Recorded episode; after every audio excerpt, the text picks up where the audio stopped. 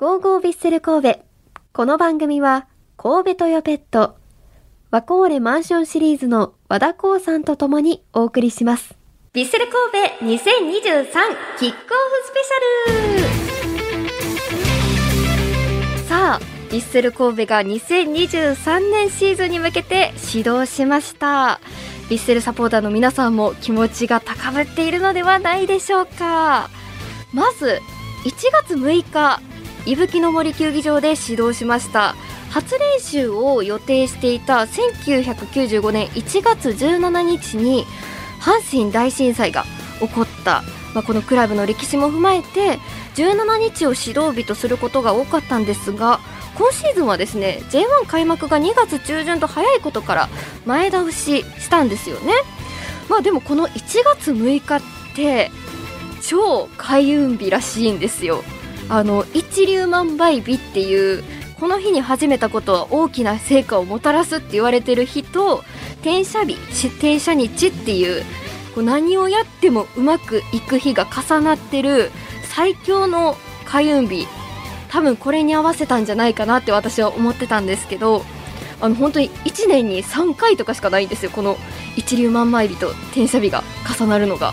ちょっともう1月6日終わってしまってあーなんかいいこと始めたかったのにって思ってる方は次3月21日そして8月4日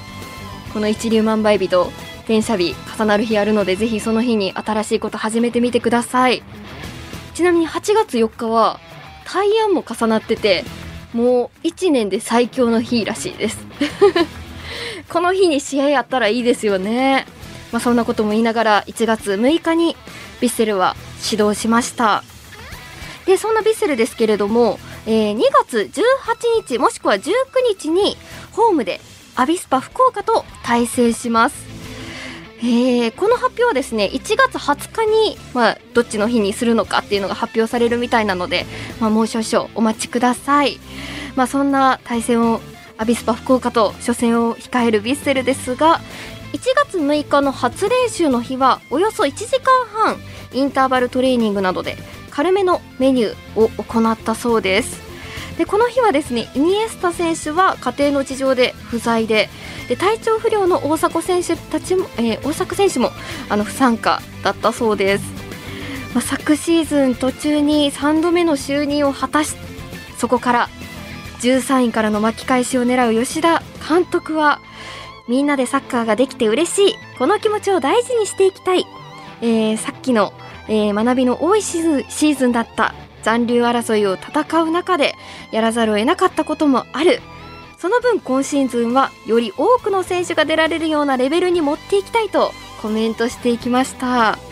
まああのー次のね吉田監督のコメントが気になるところなんですよ、えーワールドカップこのカタール大会をねテレビ観戦した吉田監督がここ数年でサッカーは変わっていると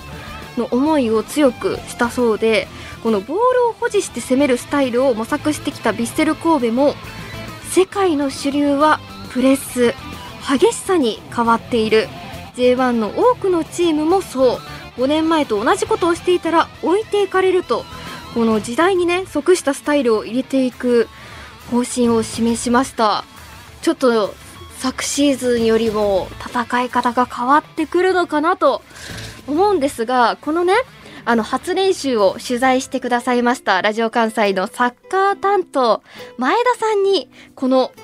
あの吉田監督がお話ししたプレスっていうところについて聞いてみました、えーこれですね世界の主流はプレスって吉田監督がおっしゃってたんですけれどもこれはどんなサッカーなのでしょうかと聞いたところ、えー吉田監督が言うにはあの相手への寄せの鋭さ球際の激しさあの攻守の切り替えの速さを生かしたサッカーのことを言っているのではないかと思いますとお話ししていました。あのワールドカップのベスト4に入ったモロッコクロアチアフランスあたりがこのプレスっていうのでは象徴的でないかなっていう風にお話ししてくれました。あのワールドカップで見たあのプレーを J1 リーグで見られるかもしれないっていうことですよね。でこのプレス J リーグのチームでこのプレスを多用しているチームはどこですかと前田さんに聞いたところ、横浜 F マリノス、サンフレッチェ広島、セレッソ大阪、柏レイソルと、まあ、特に横浜 F マリノスは攻守のインテンシティ、この強度の強さとハイライン、ハイプレスを生かした攻撃的なスタイルが J リーグの中では際立つとお話ししてくれました。まあ、特に横浜 F マリノスはそういうところもありますけど、あの先週山本さんもね、あの、ポジション争いを常にしているチームだとお話ししていまして、まあ、そういうところでも強いチームなんだなと思いますが、そういうチームにビスルもなってほしいですよね。常にポジション争いしていて、強度もあって、まあ、そんなビッセルの姿を見たいと思います。そして、あのー、初練習、取材しに行ってくれた前田さんに、どんな印象を持ったかお聞きしたところですね、昨シーズンは、怪我で長期離脱を強いられていたセルジ・サンペール選手が復帰して軽快な動きを見せていたのは特に印象的でしたとお話ししてくれました。もう本当に昨シーズンはね、怪我の期間が長くてなかなかサンペール選手の姿を見ることができなかったんですが、今年はたくさん見れるのかなっていうところでも私はワクワクしています。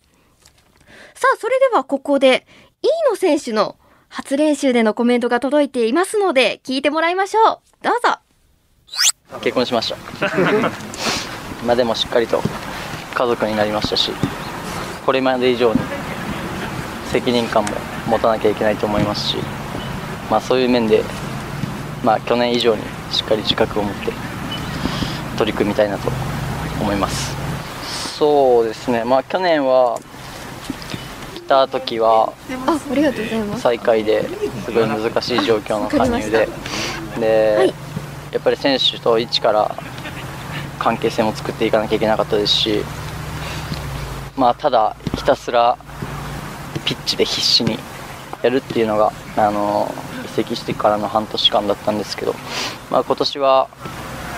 まあ、半年一緒にやりましたし、まあ、みんなある程度僕のタイプも人間性もあの分かってる状態のスタートなので去年よりは、まあ、さらにもっと良さ出せると思いますし去年試合に出てた時にもちょっとお話ししたんですけど、まあ、代表選手にたちにこのついていくようじゃだめだと思うんで、まあ、自分が引っ張る気持ちで今年は最初からやりたいと思います、まあ、去年はシーズン通して得点とアシスト合わせて10っていう目標を自分の中で設定したんですけど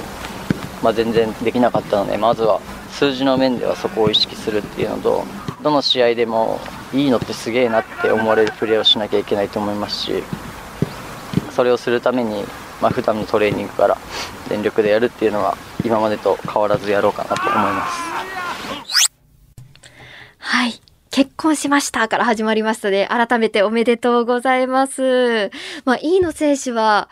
昨年、ヴィッセルに加入して、もう本当に大活躍してくれた選手でもありますし、まあ最後、ちょっと怪我で出場できなかったっていうのもあるんですが、その分ね、2年目新加入選手いる中でもっともっと引っ張っていってもらいたいなと思います。